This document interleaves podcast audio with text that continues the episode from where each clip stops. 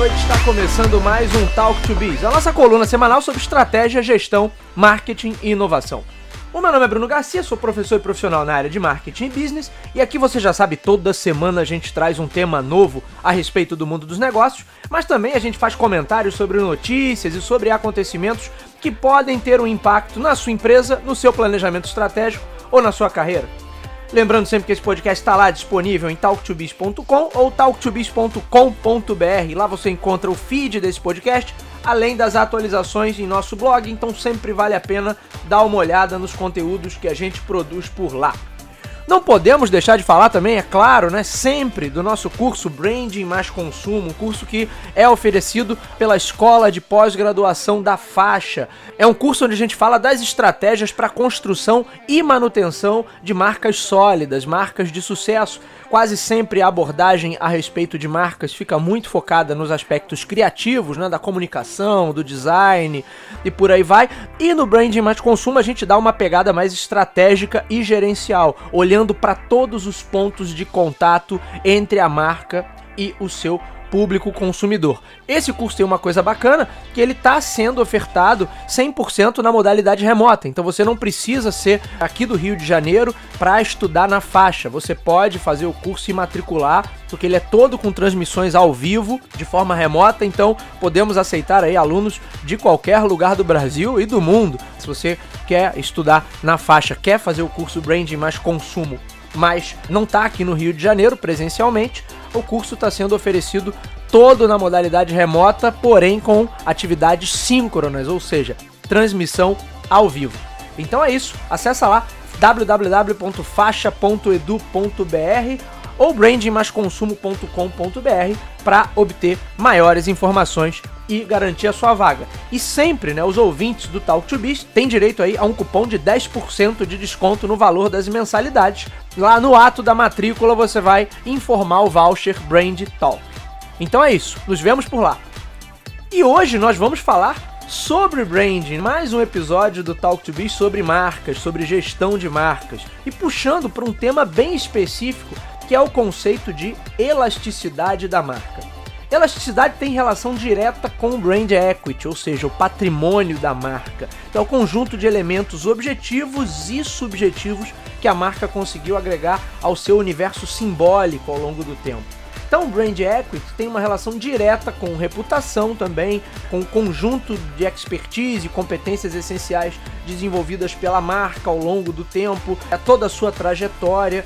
E daí a gente tem a elasticidade que mostra basicamente até onde eu consigo ir com essa marca. Quão distante da minha linha de atuação principal eu consigo levar essa marca sem causar nenhuma estranheza, sem causar nenhuma ruptura com o patrimônio, ou seja, com o brand equity que ela já construiu.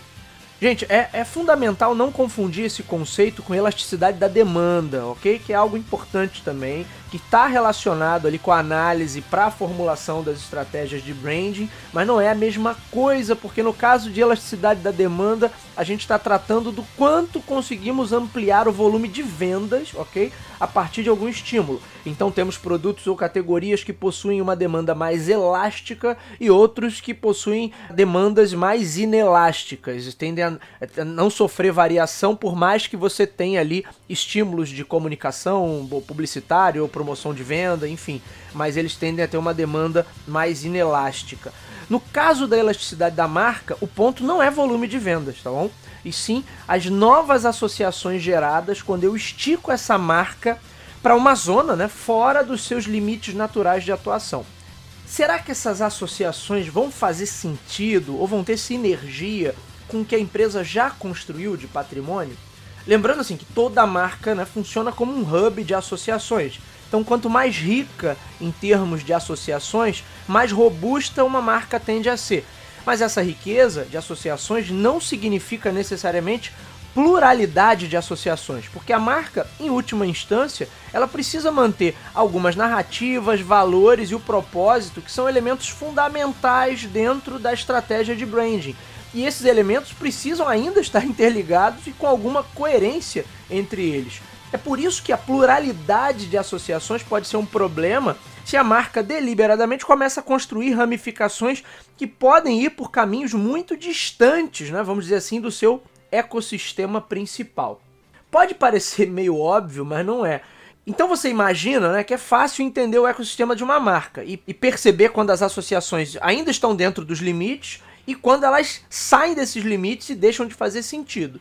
Isso na teoria, porque na prática, vez por outra, algumas empresas acabam abusando dessa capacidade das suas marcas de serem elásticas e acabam facilmente rompendo esses limites. Muitas vezes também essa linha é bastante tênue, o que vai demandar ali uma análise até mais profunda, não da marca necessariamente, mas do público. Porque aí a gente precisa saber se os consumidores percebem a associação com bons olhos ou se isso pode causar de fato algum estranhamento. Então vamos lá, vamos a alguns exemplos que nos parecem bastante óbvios, vocês vão ver. Então é natural que a gente perceba Google lançando uma nova tecnologia mobile ou um novo recurso digital sem nenhum estranhamento. Da mesma forma, a gente vai olhar para Netflix lançando uma nova modalidade de streaming ou um novo seriado, uma nova propriedade intelectual, também sem nenhum desconforto. É natural que você veja o Burger King lançando um novo sabor de sanduíche ou um novo serviço de atendimento delivery. É natural que você veja a Arisco ingressando em uma nova categoria de temperos ou condimentos para uso na cozinha. Tudo isso aí está bastante prático e natural, bastante óbvio. Mas se a gente inverter esses exemplos, aí as coisas começam a já não fazer tanto sentido. Então imagina a Netflix lançando uma linha de tempero completo, ou o Burger King lançando uma tecnologia mobile, ou a Google lançando uma linha de hambúrgueres e sanduíches, algo que certamente fugiria ali da nossa compreensão imediata. Ou ainda a Arisco criando a sua própria plataforma digital de anúncios. Mais simples ainda, imagina o McDonald's lançando uma pizza. Não estou fazendo aqui, e acho que nem cabe, nenhuma análise de estrutura dessas empresas, a nível de capacidade financeira, operacional, para recrutar pessoas, para iniciar novos projetos. A análise aqui não tem nada a ver com estrutura. Estamos olhando nesse episódio especificamente as marcas e a elasticidade que essas marcas possuem, levando em consideração as subjetividades que essas marcas construíram ao longo do tempo. Se o novo link que eu estou criando não for capaz de casar, entre aspas, com aquilo que essa marca já construiu a nível de subjetividade, então esse é um alerta muito, muito direto ali de que a gente pode ter sérios problemas. Afinal, se uma das tarefas principais do marketing é reduzir a incerteza da compra, e as marcas bem consolidadas servem justamente para atenuar essa incerteza, quando eu desrespeito esse patrimônio já construído e gero um novo link que está muito distante do que as pessoas estão acostumadas a ver, eu estou caminhando justamente no sentido contrário. Nós, enquanto consumidores, nos sentimos mais tranquilos e seguros na compra quando a gente está lidando com é, uma empresa que já possui esse brand equity construído. Embora uh, muitas questões do brand equity sejam subjetividades, a relação de segurança que esses elementos proporcionam, ela é bastante tangível. Cada vez que eu vou além dos limites da elasticidade, é como se eu gerasse uma nova proposta para o consumidor, muito diferente do que ele está habituado a ver, por mais que eu use uma marca que já é conhecida dele mas isso gera o estranhamento. E aí todo o estranhamento é fatal pro propósito do brand. Aí a gente pode dizer que o propósito do brand meio que já se perdeu. Jaime Troiano, né, que é uma das principais autoridades em branding no Brasil, fundador da Troiano Branding, tem vários livros bacanas aí que eu recomendo que vocês leiam. As Marcas no Divã, por exemplo, um excelente livro sobre branding ele lista alguns princípios que podem nortear o processo de análise de elasticidade de uma marca.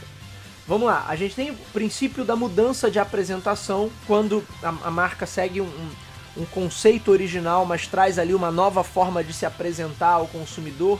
Você tem o princípio da preservação do ingrediente principal, então a marca entra numa nova categoria, entra num novo tipo de oferta, mas mantendo ali os seus ingredientes principais. Você tem o princípio da complementação de uso, quando a marca lança outros produtos que vão complementar o uso daquele produto que ela já faz, como sendo um produto central dentro de um determinado contexto de uso, e ela lança produtos ou novas ofertas que são complementares àquela principal. Você tem também o princípio da preservação da forma, onde você trabalha ali a questão de embalagem, de design, para lançar novos produtos que tenham uma sinergia com aquilo que você já construiu a nível de estrutura. Você tem o princípio da concentração no target, por exemplo, que aí a ideia é manter a coerência com o segmento de clientes que você está acostumado a atender. Então, de repente, você vai para uma proposta de valor diferente, porém mantendo a coerência com o perfil de público, com a segmentação que você trabalha. O Troiano fala aqui também do princípio de aplicação da expertise, ou seja, uma marca que já possui conhecimentos e habilidades consolidadas em um determinado campo de atuação e ela usa desse conhecimento para entrar em áreas que sejam próximas ali ou que sejam ao, ao redor ali desse universo com o qual ela está acostumado lidar. Isso é bastante interessante porque aí você tem a questão do conhecimento que a marca construiu ao longo do tempo e da sua experiência para gerar ofertas em outras categorias de produto, mas que tem relação com esse conhecimento que foi desenvolvido. Sobre o princípio da aplicação da expertise, vamos olhar a Honda, por exemplo. Ela fabrica moto, automóvel, motor para embarcação, cortador de grama e até aeronaves de pequeno porte. Você olhar até o robô, o famoso Asimo, ela já fabricou. É, ela trabalha em categorias muito diferentes, mas usando esse princípio da expertise. No caso, aí, o expertise com motores e no campo da engenharia credenciam a empresa para trabalhar, para fazer essas incursões em categorias tão distintas, indo de cortador de grama a robótica. Você tem o princípio da transferência de personalidade. Esse é um recurso aí também muito utilizado, principalmente quando as marcas tendem a trabalhar mais apelos de ordem emocional, ou seja, mais apelos de natureza subjetiva, porque elas trabalham com uma determinada um determinado arquétipo ali. A gente vai já estou prometendo isso há um tempo, mas acho que a gente precisa gravar um episódio sobre arquétipos de marca e ela mantém, transfere esse arquétipo para produtos ou para ofertas, produtos ou serviços, né? Para ofertas que sejam correlatas, desde que elas mantenham essa forte personalidade. E aí vou dar um exemplo aqui, se eu pego a Nike e ela trabalha ali com calçados esportivos e vai ter muito essa pegada dentro dessa personalidade, dessa persona de prática de esportes, né, de conquista, de superação, e eu vou transferindo isso para outros para outras categorias de oferta que mantém a mesma narrativa. Por fim, você tem o princípio do uso de poder, que aí, aí uma consideração minha das estratégias todas de elasticidade de uma marca, talvez seja a menos recomendada. E por quê? Porque na verdade o princípio do poder segue a seguinte linha de raciocínio: olha, eu tenho uma marca que é muito forte, uma marca do ponto de vista institucional que é muito bem constituída, e eu vou usar dessa força para alavancar todo tipo de produto que eu venha a lançar marcas corporativas muito fortes podem ir por esse caminho no sentido de lançar todo tipo de produto e estampar ali a sua marca corporativa de maneira a referendar aquele produto. Então a gente vai ver grandes corporações que muitas vezes se utilizam dessa linha de raciocínio para ampliar esse escopo da elasticidade da marca. Eu não, não acho que essa seja a estratégia mais interessante, porque você acaba é, saindo do, do core business ali da empresa e indo para áreas muito diferentes. Mas se isso for estruturado com uma arquitetura de marca também inteligente, é, é possível que funcione numa boa. Por exemplo, no Japão, a Panasonic produz bicicletas também. Não é algo com o qual o mercado brasileiro está habituado a ver. A gente não olha, não olha para Panasonic e entende ela como uma fabricante potencial de bicicletas. Mas lá no Japão ela fabrica também vários modelos de bicicletas. Quem quiser, tiver curiosidade, panasonic.co.jp e vocês vão chegar lá na página da Panasonic e vão ver essas e outras linhas de produto com os quais a gente não está acostumada a ver. Por outro lado, existem marcas que conseguem trabalhar algumas, algumas extensões de uma forma muito inteligente. A Caterpillar, por exemplo, tem linha de roupa, tem até smartphone com, que, que vem com uma carcaça reforçada ali uma durabilidade maior, resiste à água, à poeira, é, altas temperaturas. Eu não sei se esse telefone ainda está à venda, mas ele já teve à venda alguns anos atrás. Eu conheci até pessoas que tinham, porque ele tinha realmente uma durabilidade superior. E aí você pega a essência dessa marca e transfere para esses produtos. Mas ainda assim não é tanto nem o princípio do uso do poder, é mais a transferência de personalidade, no caso da Caterpillar. Então, o princípio do uso de poder é justamente você pegar uma marca que é muito forte, aí ó, estampa aí em tudo, porque nós somos uma grande corporação, e aí se essa marca tem essa pegada realmente institucional muito forte, pode ser que essa abordagem de fato funcione. Agora, sempre, né? Depende do, do projeto de arquitetura de marca que está montado ali. Se a coisa está bem montada e tudo isso faz sentido, aí esse princípio também do uso do poder vai, vai caminhar muito bem e vai fazer sentido também. Mas repara o seguinte: todos esses são caminhos para garantir que a marca esteja dentro dos limites desse universo que ela própria constituiu. Lembra que eu falei da McDonald's lançando uma pizza? Pois é, já aconteceu. Então, assim, não é nenhum absurdo, né? embora pareça meio óbvio, mas vez por outra, as marcas de fato parecem esquecer desses limites. Vamos olhar outros exemplos aí, no mínimo curiosos, para não dizer bizarros. Imagina Bombril lançar uma linha de cosméticos. Isso também já aconteceu. Inclusive mantiveram Bril no nome. E se Colgate lançasse uma linha de lasanhas? Isso também já aconteceu. Repare o seguinte: esses são exemplos mais grotescos, mas existem outros inúmeros exemplos não tão impactantes, mas que acontecem aos montes, todos os dias, nas centenas de extensões de linha e extensões de marca que são lançados o tempo todo pelas grandes indústrias de bens de consumo. Muitas vezes um pequeno detalhe vai ser suficiente para gerar esse estranhamento no consumidor e dificultar as vendas. Portanto, acho que vale a pena a gente prestar um pouquinho mais de atenção no conceito de elasticidade da marca. Ele certamente é um orientador seguro sobre quais caminhos uma marca deve ou não seguir. Muito bem, senhores, esse foi o Talk to Biz de hoje. O meu nome é Bruno Garcia, você me encontra aí nas principais plataformas sociais, Bruno Garcia no LinkedIn, Bruno Underline Talk to Biz no Instagram. Podem me seguir, mandem o feedback de vocês, mandem perguntas, mandem sugestões de tema. É muito legal e positiva essa interação, essa troca. O Talk to Biz você já sabe está disponível aí nas principais casas do ramo. Se você é usuário Android, vai lá em Google Podcast. Se você é usuário Apple, vai lá no aplicativo de podcast do iPhone. Se você está acostumado a ouvir suas músicas e seus programas prediletos pelo Spotify, pelo Deezer, agora também estamos no Amazon Music.